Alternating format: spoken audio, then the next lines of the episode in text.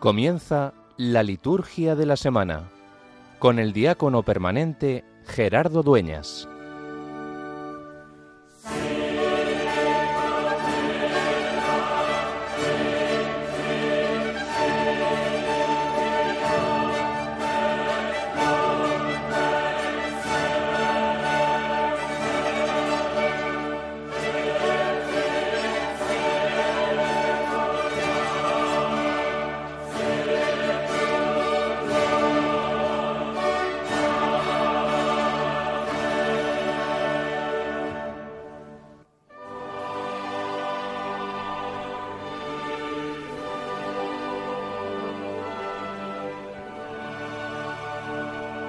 Dios Todopoderoso y Eterno, aumenta nuestra fe, esperanza y caridad, y para que merezcamos conseguir lo que prometes, concédenos amar tus preceptos.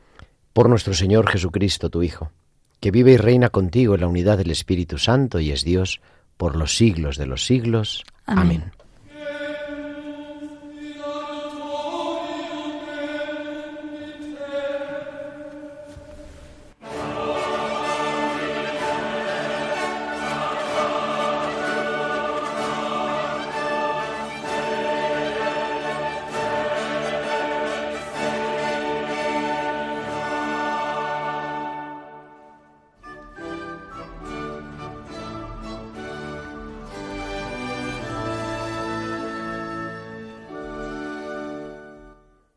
Jesús sigue con el tema de la oración.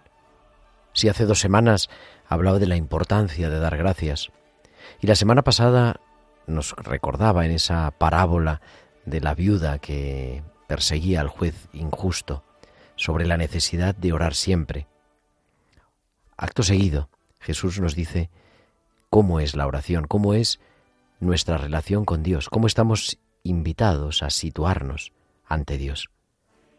Y cuenta una parábola, la parábola del fariseo y del publicano.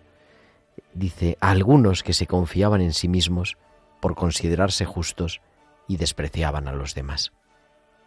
Y es que la oración nos hace abiertos a los otros o nos hace sensibles a las necesidades del hermano. La liturgia que es la obra de Dios o nos abre a los otros o quizá no es tan de Dios como nosotros pensamos.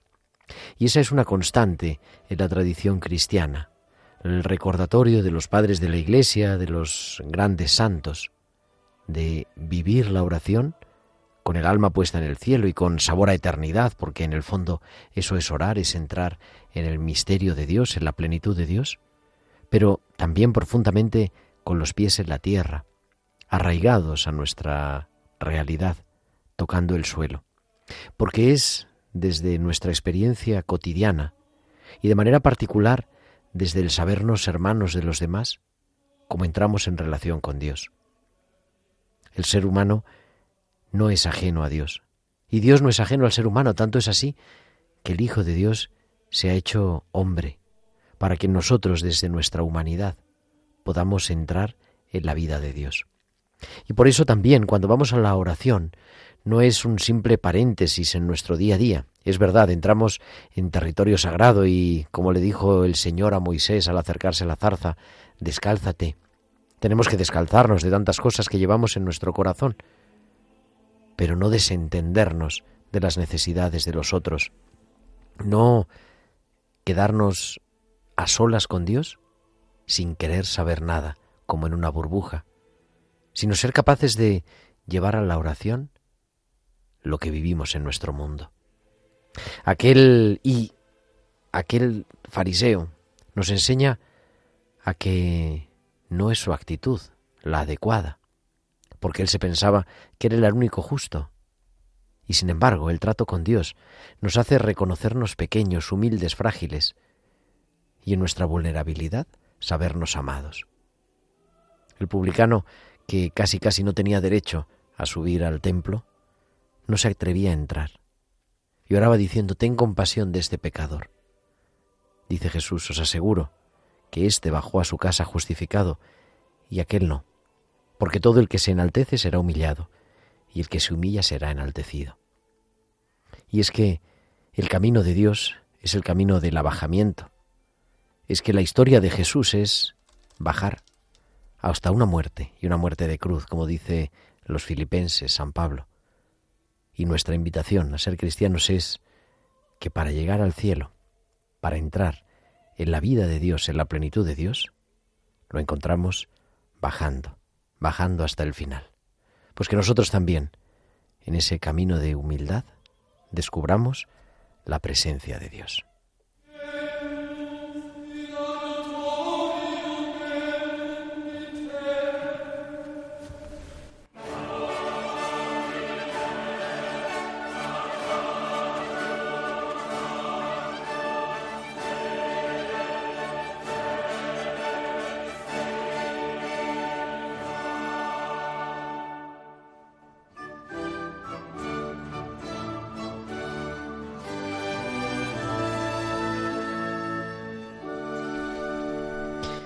Pues muy buenas noches, queridos amigos de Radio María, y bienvenidos a la Liturgia de la Semana, el programa que cada semana, de 9 a 10 de la noche, de 8 a 10 en Canarias, te acompaña para hablar de la espiritualidad de la Iglesia, que es la liturgia, esa espiritualidad común a todos los miembros de la Iglesia, en la que entramos en la obra de Dios. Y en esta noche ya, en este las vísperas, hemos celebrado las vísperas del domingo 30 del tiempo ordinario, el tiempo vuela. Ya estamos a 23 de octubre, madre mía. Y me acompaña Sara Muñoz. Sara, muy buenas noches. Muy buenas noches, Gerardo. Recién llegada de tiempo de cuidar, pero se nos incorpora también a la liturgia de la semana. Aquí estamos para lo que se necesite. Y como siempre, para acompañarte y para hablar de muchas cosas que queremos contarte en esta noche de sábado, en esta víspera del domingo, porque el sábado ya es domingo. ¿De qué vamos a hablar en esta noche de tiempo de cuidar? Digo, en esta noche de la liturgia de la semana. Pues vamos a hablar lo primero del domingo, vamos a hablar del domingo trigésimo del tiempo ordinario, vamos a hablar también del calendario de la semana y mañana celebramos, ya hemos empezado a celebrarlo hoy y toda la semana está pasada. Celebramos el domingo del Domun, Sara, el domingo de las misiones, bien importante. Muy importante. Tener a nuestros misioneros. Y hoy está este año con un lema precioso que es seréis mis testigos. Pues vamos a hablar también con un testimonio concreto de una persona que ha estado en misión en este verano y también con algunos de los que organizan la jornada del Domun. Y bueno, todo eso, mucho más. Seguimos leyendo la ordenación general del misal romano.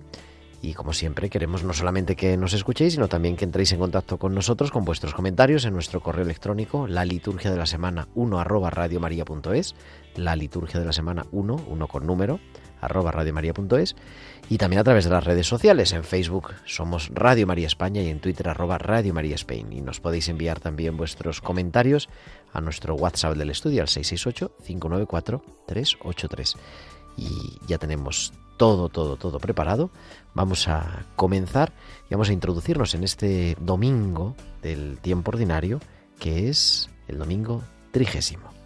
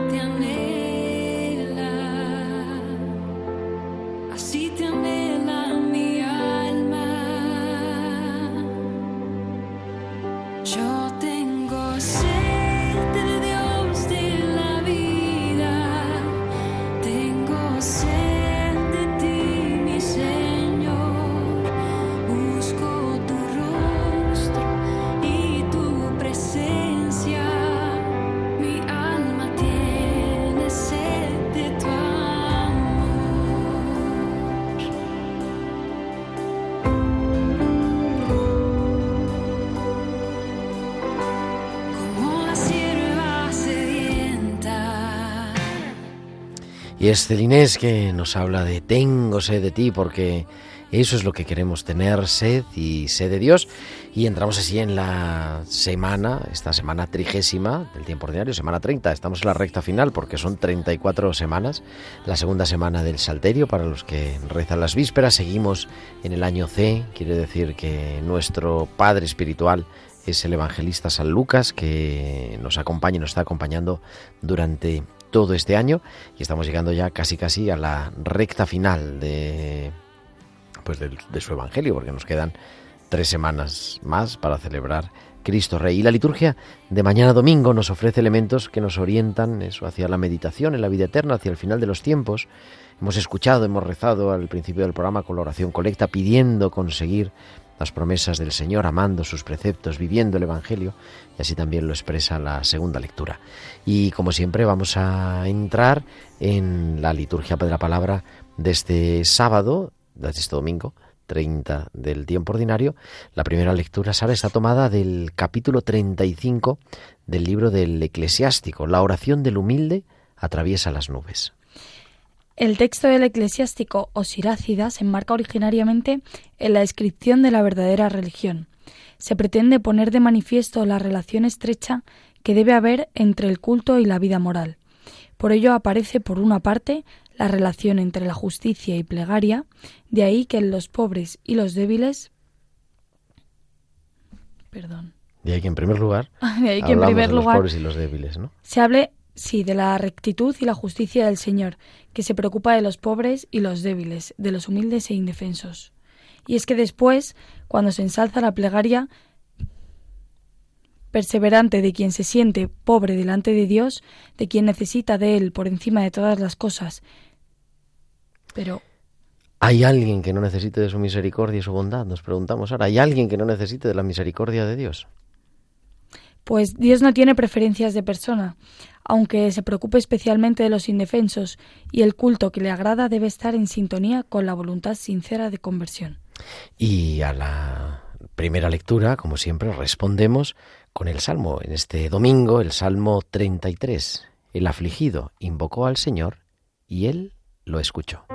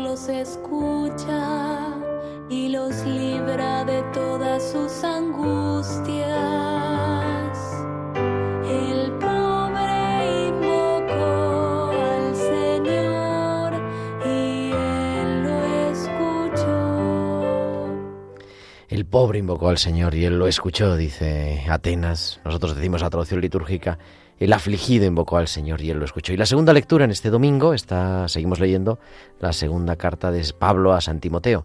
Me está reservada la corona de justicia, Sara. Leemos el texto de la segunda Timoteo, en que el autor, como si fuera el mismo Pablo, se nos presenta en los últimos días de su vida, antes del martirio, sintiéndose abandonado de casi todos. Pero no está solo el Señor le acompaña. Es uno de los textos más elocuentes y bellos del epistolario paulino. La tradición es segura en cuanto al martirio del apóstol de los gentiles y aquí es descrita como una experiencia martirial. Es como un examen de conciencia evangélico lo que podemos escuchar y meditar en este domingo, que se proyecta elocuentemente en una dimensión sacramental de la vida cristiana, que debe ser una vida verdaderamente apostólica. Con metáforas e imágenes desbordantes se habla de la muerte como la victoria del Evangelio. Se percibe claramente que la muerte del apóstol no es el final, como tampoco es para nosotros nuestra muerte. Su vida ha sido como una carrera larga, competitiva, por una corona, la de la justicia que Dios otorga a los que se mantienen fieles. Por otra parte, los elementos autobiográficos de que se encuentra abandonado y en disposición de ser juzgado son también parte de esa lucha hasta el final de quien ha hecho una opción por el Evangelio con todas sus consecuencias. No le preocupa su autodefensa, sino que el Evangelio sea conocido en todas partes. Y después de la segunda lectura, con el aleluya, nos introducimos en el centro del Evangelio, en el centro de la proclamación de la palabra, que es siempre la proclamación del Evangelio. Aleluya, aleluya, aleluya, aleluya.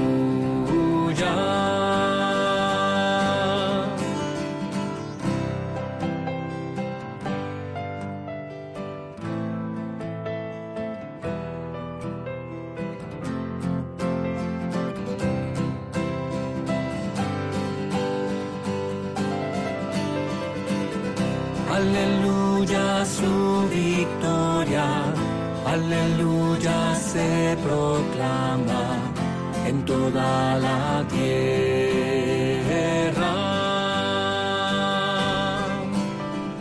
Y como decíamos, el centro de la liturgia de la palabra es el canto del Evangelio que se precede con el aleluya. Y este Evangelio de este domingo 30 está tomado del capítulo 18 del evangelista San Lucas. En aquel tiempo Jesús dijo esta parábola a algunos que se confiaban en sí mismos por considerarse justos y despreciaban a los demás. Dos hombres subieron al templo a orar. Uno era fariseo, el otro publicano. El fariseo erguido oraba así en su interior. Oh Dios, te doy gracias porque no soy como los demás hombres, ladrones, injustos, adúlteros, ni tampoco como ese publicano. Ayuno dos veces por semana y pago el diezmo de todo lo que tengo. El publicano, en cambio, quedándose atrás, no se atrevía ni a levantar los ojos al cielo, sino que se golpeaba el pecho diciendo Oh Dios, ten compasión de este pecador. Os digo que éste bajó a su casa justificado y aquel no, porque todo el que se enaltece será humillado, y el que se humilla será enaltecido. Y para comentar este Evangelio tenemos ya al otro lado del teléfono al reverendo Carlos Bastida, que es capellán del Hospital de Canto Blanco en Madrid y también de la Residencia de Mayores Nuestra Señora del Carmen. Carlos, muy buenas noches. Hola, buenas noches, Gerardo. Pues nada, te escuchamos. Muy bien, pues la oración del fariseo comienza así. Oh Dios, te agradezco. Es un buen inicio, porque la mejor oración es la de acción de gracias, la de alabanza. Pero enseguida vemos el motivo de ese agradecimiento, porque no soy como los demás hombres. Y además explica el motivo. En definitiva, presume porque cumple unos preceptos particulares de manera óptima, pero olvida el más grande, amar a Dios y al prójimo.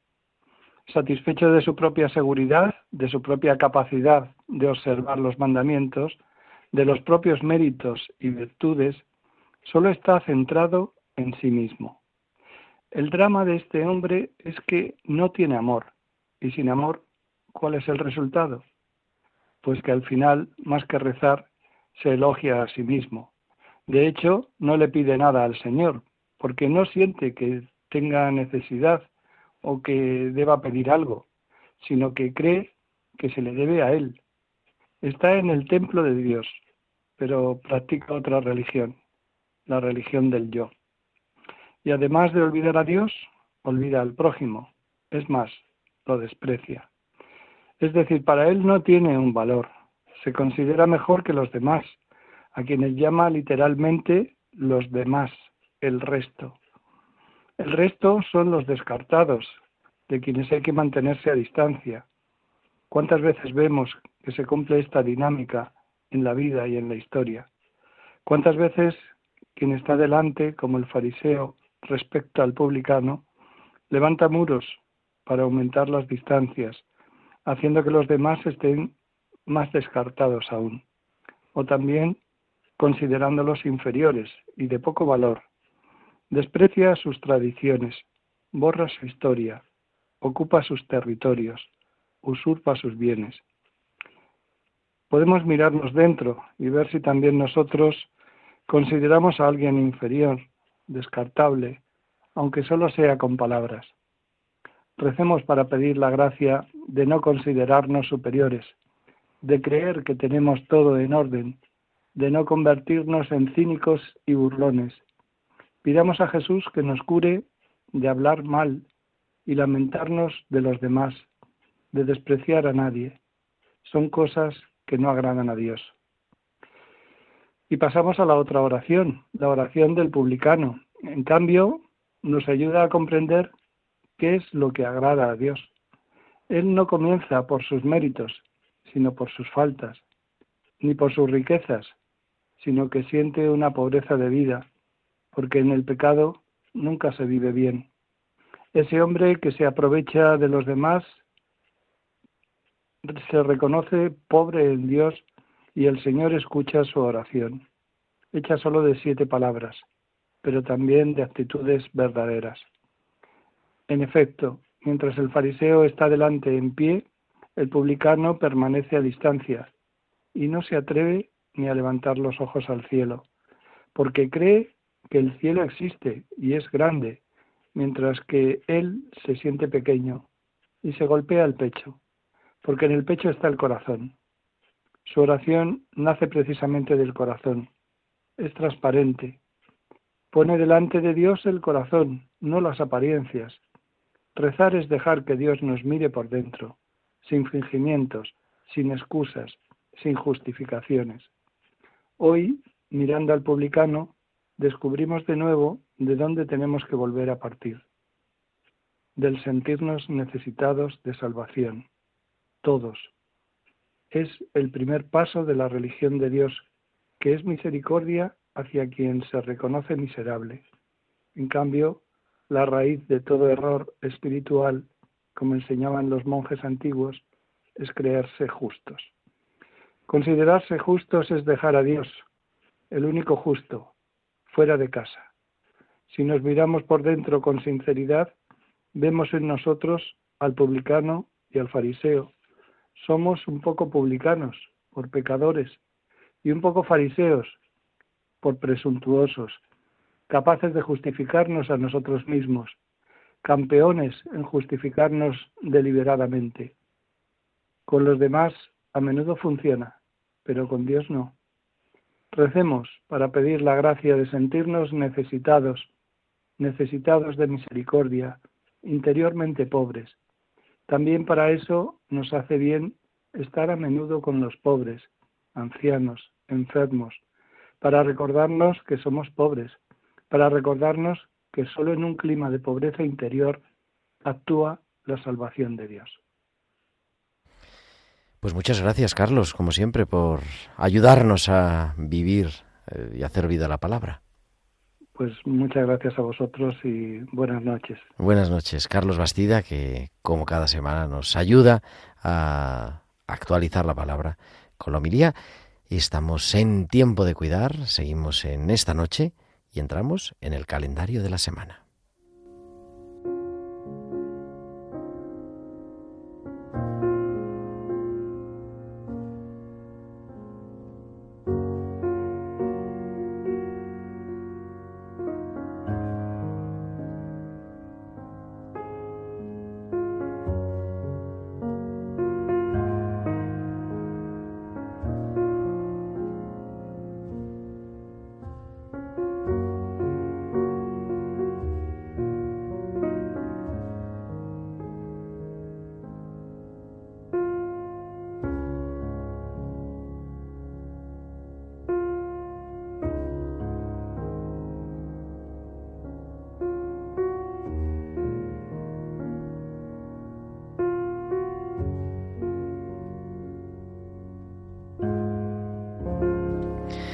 Continuamos en la liturgia de la semana, no en tiempo de cuidar, pero bueno, ustedes me disculparán por, en fin, cambiar el nombre del programa, pero estamos aquí, tiempo de cuidar.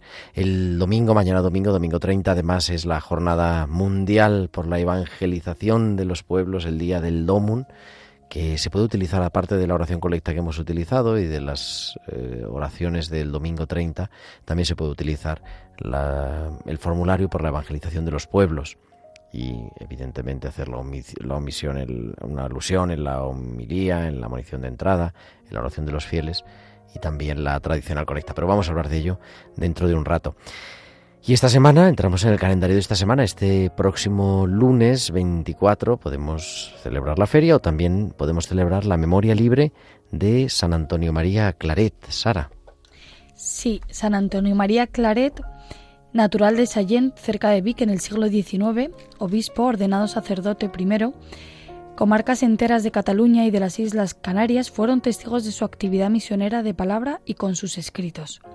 Arzobispo de Santiago de Cuba durante algunos años, fue enseguida llamado a la corte, bien a su pesar por la reina Isabel II, que lo quería junto a ella como confesor y consejero, y a quien tuvo que acompañar posteriormente a su destierro de Francia, en 1878. Los últimos años de su vida, por la delicada situación cerca de la reina, fueron un calvario de incomprensiones y calumnias. Murió en 1870 en un monasterio de Fontfroid. Sobre la losa de su sepulcro se pusieron las mismas palabras que el Papa Gregorio VII pronunció en el momento de su muerte. Amé la justicia y odié la iniquidad, por eso muero en el destierro. Su espíritu perdura en la congregación, por él fundada de los misioneros Hijos del Corazón de María. Fue canonizado por el Papa Pío XII en 1950. San Antonio María Claret, memoria libre, este próximo lunes 24 de octubre. El martes tenemos una semana que son todas ferias, que recuerdo se pueden celebrar, por, se pueden utilizar por lo tanto las misas por diversas necesidades, las misas votivas, pero también pues la feria y los diversos formularios de las misas del tiempo ordinario. El martes, digo martes 25, nos unimos a la oración a la iglesia de Jaén y a la iglesia de Toledo, porque celebran el aniversario de la dedicación de sus correspondientes iglesias catedrales, esas dos preciosas catedrales, la Catedral de Jaén y no digamos nada de la Catedral de Toledo.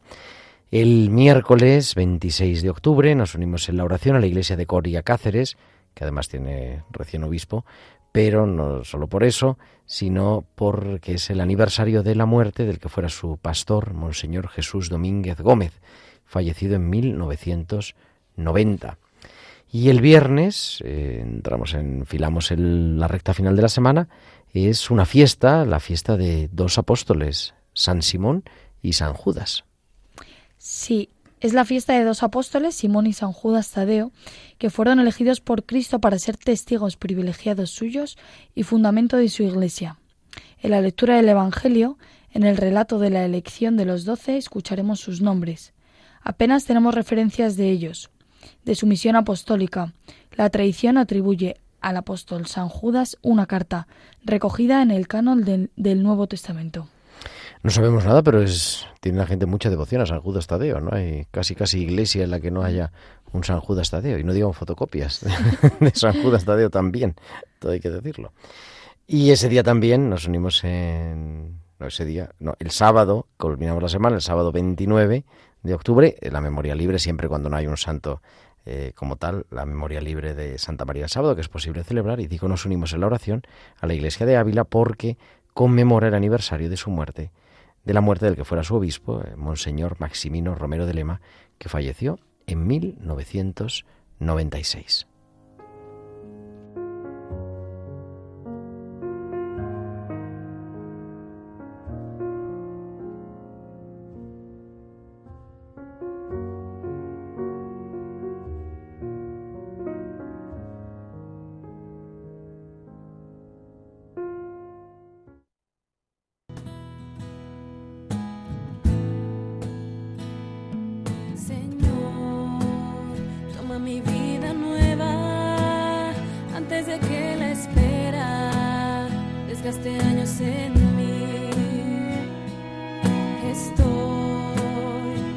a lo que quieras, no importa lo que sea, tú llámame a servir. Llévame donde los hombres necesiten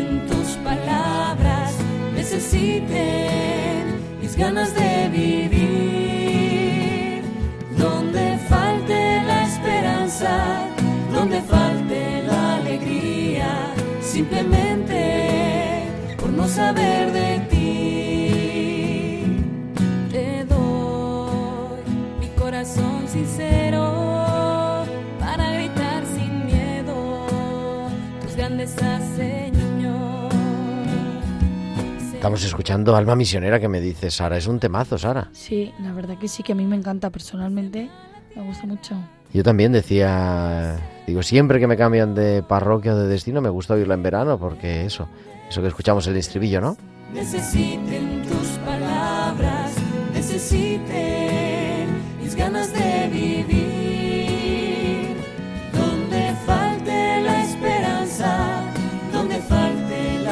es que esa es, esa es la tarea de los misioneros y para hablarnos de ello, pues una persona que ha pasado ahora recientemente el mes de septiembre en un territorio típicamente de misión. Tenemos ya a Luis María Cuellar, que es el párroco de San Gabriel Arcángel en Madrid.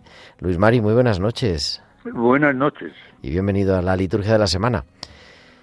Y Muchas muchas felicidades que te han Muchas otorgado junto con el equipo también un reconocimiento en el Hospital Rodríguez Lafora, pero bueno, no veníamos a hablar de eso. No, no, de eso no, pero también es un, es un terreno de misión. También es un terreno de misión, efectivamente, como estamos escuchando. Digo, porque después de algunos años de ministerio, bastantes, este verano te has embarcado por primera vez y has ido a África. Eh, sí, yo creo que mi primera reflexión, esta experiencia tenía que haberla hecho antes. Eh, tuve oportunidades en las épocas jóvenes recién ordenado para irnos a misiones, a, entonces era Chile, porque, pero no pudo ser. Pero este año yo de tal manera creo que además hoy día, tal cual, no ordenaría a ningún sacerdote si no ha tenido una experiencia de misión, sea en África o sea en Sudamérica, en países donde realmente la misión se realiza. También se realiza y se puede realizar en Madrid o en cualquier ciudad de nuestra sociedad de- del primer mundo. Pero una experiencia seria de misión, de encuentro con el Evangelio y de encuentro con las personas del primer anuncio que no han escuchado nunca hablar de Jesucristo, donde hay misioneros y personas que han dedicado su vida y la dedican a ello, me parece muy, muy importante y casi básica hoy día para ejercer el sacerdocio. Y te has encaminado a un país que nuestros oyentes seguramente no saben muy bien dónde está, que es Benín.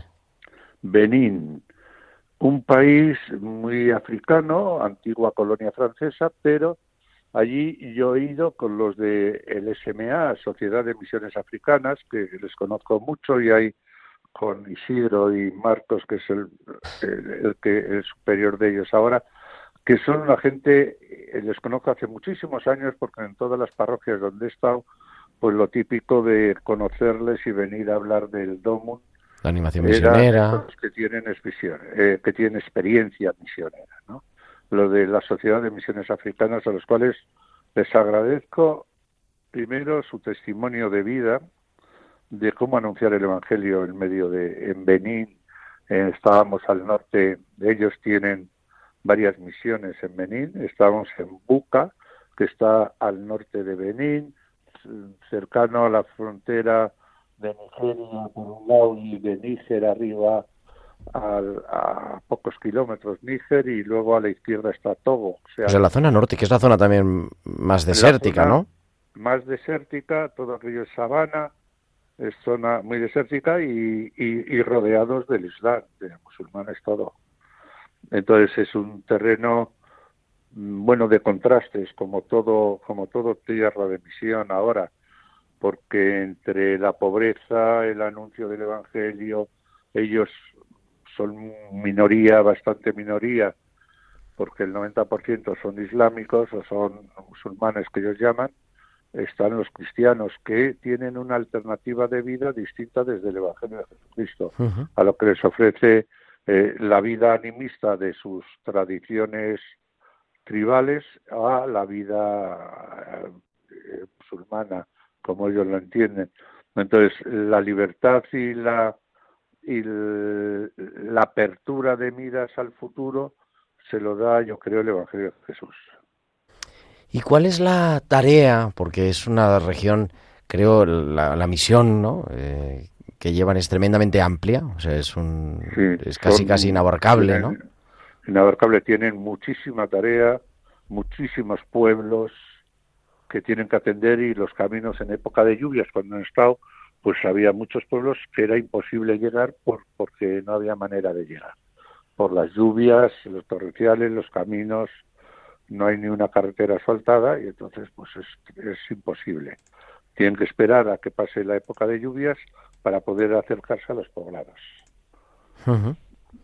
Hay como hay dos eh, grandes épocas, aparte que en la época de lluvias eh, la gente está, claro, trabajando para luego poder trabajando para luego poder sacar la cosecha y vivir el año, claro. Entonces el contraste es la vida entre por un lado el, el móvil todo el mundo quiere llegar al móvil y llega móvil ahí por wifi y el contraste de lo que es la pobreza todavía cocinando con sus perolas en el suelo con la leña en, en, unas viviendas de adobe y barro que no tienen ni duchas ni servicios de nada ni agua corriente ni ni casi luz eléctrica los que van pudiendo cuando venden la cosecha compran un par de placas solares con una pila y tienen una luz y tienen para poder enganchar la televisión al canal Plus francés. O sea que eso es el contraste, la pobreza por un lado y la tentación de lo que el primer mundo les está ofreciendo. Claro que quizá a lo mejor es más difícil que hace 50 años porque tienen las dos cosas a, la mano. Tienen las dos cosas a la mano, o sea, y tienen un contraste tremendo entre lo que es el primer mundo lo que es su realidad concreta de cómo salir de la pobreza y cómo seguir adelante entre la agricultura, porque no hay y, los pequeños oficios de servicios que van haciendo, ¿no? El herrero, la pasturera, la peluquera, que van haciendo y van formándose las jóvenes y los jóvenes para, pero cualquier joven que quiera seguir adelante tiene que eh, irse fuera a trabajar es su, su manera de salirse fuera, ¿no? Y eso es muy difícil para ellos entenderlo. ¿Y cuál era vuestro día a día allí, Luis Mari? Mi día a día era, pues, eh, la misa era a las 7 de la mañana, todos los días. Hablábamos en francés, porque es en francés, y luego cada uno habla según el Bariba, el Baribá, que es la tribu más dominante allí en esa zona, los Bog también hablaban en su lengua, pero eh, las 7 de la mañana la celebración de la Eucaristía, la cual venían a la capilla en Buca en estos días, venían 20, 20 y tantas personas. Después el desayuno con los sacerdotes y la gente de la misión y después pues visitar pueblos y necesidades de, ver si había algo que hacer, ¿no? Visitar alguna algo con los catequistas, preparar el curso con los catequistas, ver realidades para empezar de nuevo al principio de curso, porque ellos empiezan el curso cuando acaban las lluvias, que es ahora finales de septiembre, primeros de octubre. Y entonces es cuando, durante las lluvias allí, eh, la época de lluvias llueve como, como si fuera el diluvio, o sea, no hay posibilidad de poder hacer eh, nada. Entonces, cuando deja de llover, aprovechas hacer algo y luego vuelve a llover por la noche o a media tarde, unos chaparrones inmensos que, dificultan un poco la actividad normal. Pero era eh, ver, estar con los catequistas, tener alguna por la tarde reunión y preparación con gente, de catecumenados, de grupos, y estuvimos visitando allí algunos colegios que no habían empezado, hablando con profesores, viendo la sanidad, cómo está, bueno, aquello es tremendo, eso, eso es tremendo. Como el ambulatorio donde atendían a los niños o es tremendo. No, mayor pobreza no puede haber. O sea, eso, eso eh, no se puede permitir todavía en unos pueblos con unos gobiernos que están, que son muy débiles porque están manejados por, por quizá por el Islam y por las influencias islámicas de grupos armados a, a realizar cosas que no pueden hacer. O sea que, que no es, no se puede. Solamente desde una apertura cristiana de la actitud al hombre y del cuidado con el hombre y el preocuparte por el hermano, por el prójimo, y es, empieza a través de la cultura poder, podrán, podrán superar. Pero allí dicen la cultura, luego uno estudia y se queda sin trabajo. Se ha gastado los dineros estudiando y entonces ¿para qué sirve? Mejor que vaya al campo y que produzca y se venda la cosecha. Esa es la teoría de los padres. Claro, sí es. Oye, Luis Mari, nos quedamos sin tiempo, pero ¿y la vuelta? ¿Cómo es volver? Después, hombre, no, ha sido un mes, ¿no? Eh, pero ¿vuelve uno igual? No vuelve uno igual. O sea, yo me hubiera quedado si ya por la edad no puedo y por luego acostumbrarte a la forma de las comidas africanas, pues tienes que acostumbrarte, ¿no? La forma de, de la cultura, del integrarte y volver ves que, que estamos en un mundo donde aquí nos sobra la mitad la mitad no, nos sobra el 90% de las cosas. Es decir, buscar lo esencial para vivir, lo esencial para ser feliz, lo esencial para sentirte más cristiano y más hermano de los demás. Es buscar lo esencial. Yo creo que cada vez más dices, ¿para qué sirve tanto? Bueno, pues, pues hombre, la comodidad de una ducha con agua caliente cuando allí te tienes que duchar con agua fría con un cubo tirándote por la cabeza en la misión hay agua caliente, porque hay pozo y, y tienen los misioneros tienen agua caliente, agua agua corriente, no no caliente como quisiéramos, pero pero lo demás no tienen allí duchas. Ahora van descubriendo ducharse, creo que es tirarse un cubo de agua fría, pero hay que enseñarles que también aparte de eso hay que darse jabón. eso está bien, es una buena. Entonces, bueno, pues se van van avanzando, pero es tremendo. La vuelta, la vuelta es quedarte con la sensación de que vives con unos que tienen, con unas personas que tienen ganas de conocer a Jesucristo y de celebrar, pues son muy vitalistas, celebran las misas son muy con mucha música, mucha danza, mucho transmitir el mensaje del conocimiento y de y de lo que es el evangelio y la expresión cristiana de verte cercano, que les escuchas Monper, que dicen ellos, Monper, tienes que escribir. Pues querido Luis Mario, muchísimas gracias por compartir pues esta experiencia. Y, aquí estamos y nada, aquí te esperamos cuando quieras en, vale, vale. la liturgia de la semana. cuando vayas voy. Pero también yo recordar a todos los misioneros en este día, a, la Sociedad de Misiones Africanas, eh, llevan, porque ellos fueron fundados para estar en África y evangelizar África y son gente que tiene una experiencia y tienen una calidad humana y cristiana tremenda. Yo creo que eso es un mensaje para el Domo. Pues con eso nos quedamos para mañana pedir por ellos en el Domo. Muchísimas gracias, Luis Mari. A vosotros. Gracias. Luis María Cuellar, párroco de San Gabriel Arcángel en Madrid.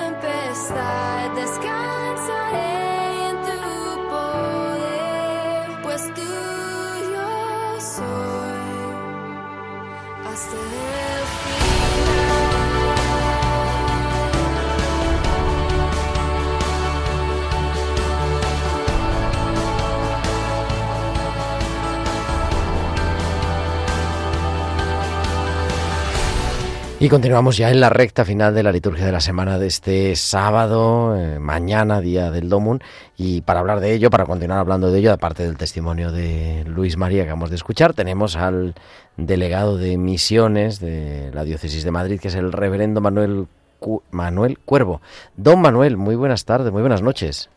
Muy buenas noches, don Gerardo. Y muchas gracias por aceptar la llamada de Radio María, aunque dentro de un ratito, eh, a las 11 de la noche, cada sábado también es eh, Iglesia en Misión, pero bueno, también tenerlo en la liturgia porque es un día de pedir, y de manera especial la Eucaristía, pedir por los misioneros, por las misioneras, este año con este lema, seréis mis testigos.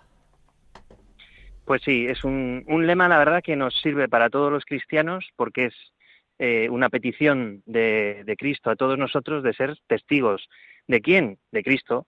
Y yo siempre digo, del encuentro personal que cada uno de nosotros hemos tenido con Cristo. Es el mejor testimonio que podemos dar y es el testimonio de vida que dan los misioneros, es ese encuentro con Cristo que llevan hasta el último rincón de la tierra. El salir, le preguntaba yo esta semana que he tenido algunas celebraciones del Domun en el colegio, les decía, ¿qué es un misionero? Te lo pregunto a ti, claro, que lo saben más que los niños de segundo de la ESO. ¿Qué es un misionero?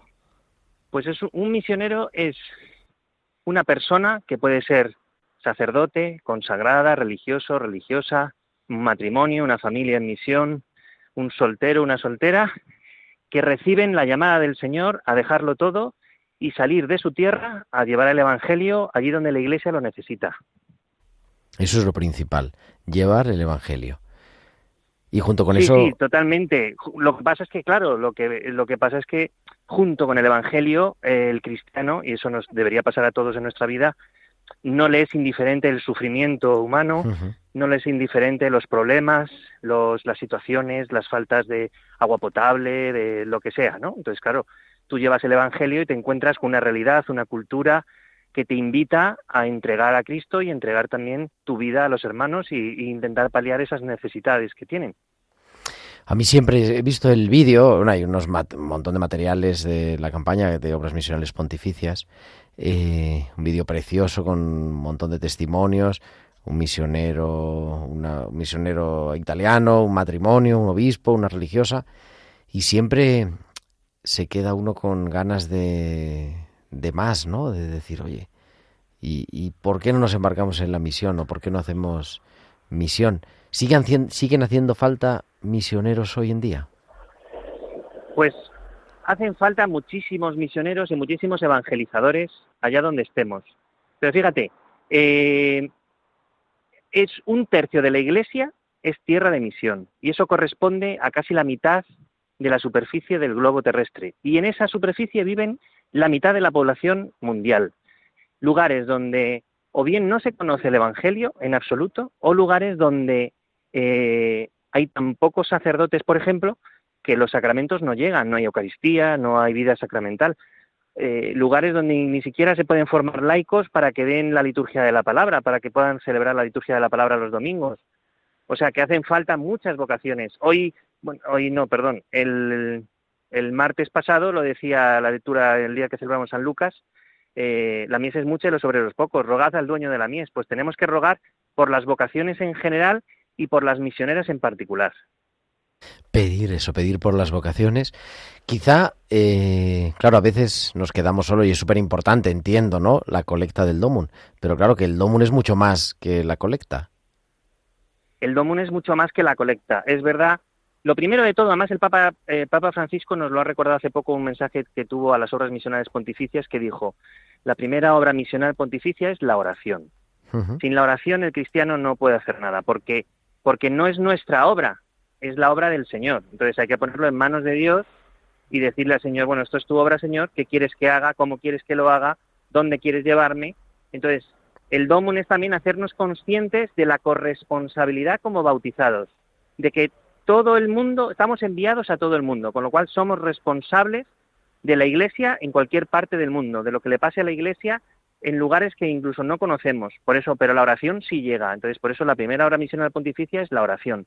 Y luego hay que recordar a nuestros oyentes que con este dinero que se recauda en la colecta del DOMUN en todo el mundo, porque también los lugares de, que se favorecen del DOMUN también hacen la colecta, con todo ese dinero se pone a disposición de, la congregación, bueno, que ahora ya es dicasterio de la evangelización, eh, donde ellos miran los territorios de misión donde hace falta, aparte del subsidio ordinario para sostener la vida cotidiana de la Iglesia en territorio de misión, también proyectos extraordinarios para poder evangelizar en todos los lugares. Entonces, con ese, ese aporte económico se sostiene la misión de la Iglesia, se sostiene a los misioneros y se sostienen capillas, eh, se sostienen escuelas, se sostienen hospitales, se sostiene eh, ayuda a madres para los hijos, sobre todo con la infancia misionera. Eh, bueno, yo creo que es muy importante, ¿no? Sentirnos, no es esta esta colecta no es caridad, esta colecta es de corresponsabilidad, de hacernos partícipes del sostenimiento de toda la Iglesia universal. ¿Qué le dirías a alguien que se plantea eh, tener, bueno, primero entiendo que una experiencia de misión? Pues, eh, pues que primero que sea que, que, adelante, ¿no? Que la tenga. Alguien que se tenga ese, ese, esa intuición de tener, de querer visitar una misión, de, bueno, de visitar, de, de ver a los misioneros cómo ayudan y cómo trabajan y cómo vive un misionero, que no tenga temor y que se lance, ¿no? Y que, acuda a su delegación de misiones, en este caso pues la de Madrid por la de Madrid, nos pregunte, que le informemos y que tenga una experiencia de misión, ¿no? Que, que abra el corazón a la, a la realidad misionera de la Iglesia, porque, mira, yo de lo más grande que el Señor me ha regalado, sin duda, bueno, me ha regalado muchas cosas y no te voy a hacer la lista, pero una de las cosas más grandes que el Señor me ha regalado es poder compartir la vida de los misioneros. Eso es lo que a mí además me ha hecho sentir más orgulloso de la Iglesia a la que pertenezco y soy parte de ella, ¿no? Ver a la Iglesia en misión de verdad que a mí me emociona, ¿no? Por dónde están los misioneros hasta el último lugar, dónde permanecen cuando hay guerras, cuando hay enfermedad, cuando hay eh, despropósitos y los misioneros quedan, los misioneros están.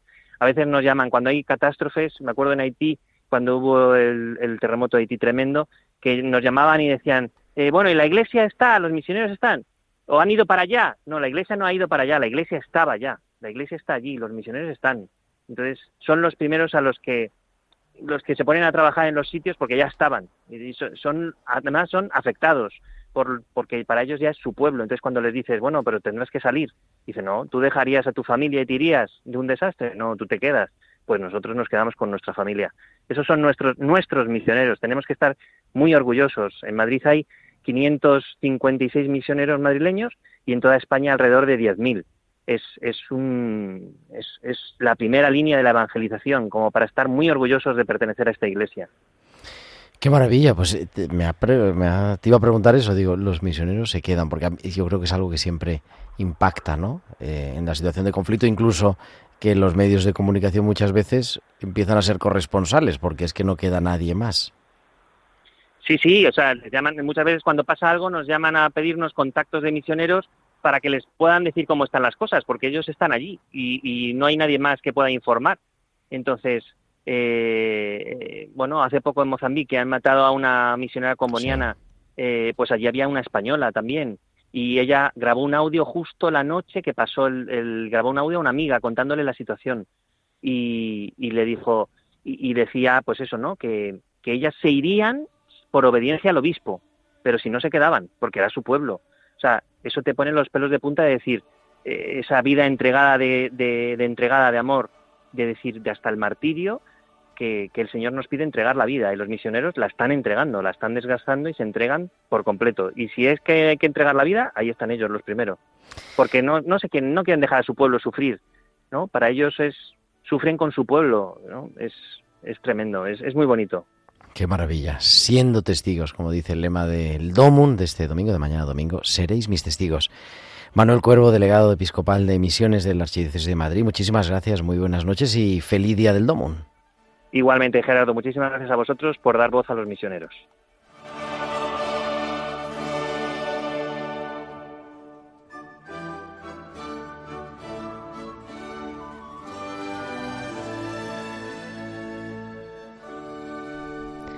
Y llegamos ya al final de nuestro programa, en un momento a las 10 en punto de la noche, a las 9 en Canarias, el informativo de Radio María. Sara Muñoz, muchísimas gracias, muy buenas noches. Muchísimas veces. Y la liturgia de la semana vendrá el próximo sábado a las 9, a las 8 en Canarias, como siempre, con toda la actualidad litúrgica y con toda la espiritualidad de la liturgia, como siempre, cada semana. Ahora, como decía, el informativo de Radio María, con toda la actualidad de la Iglesia, de España, del mundo. Que Dios os bendiga, que tengáis un feliz domingo del Domo. Un abrazo de vuestro amigo el diácono Gerardo Dueñas.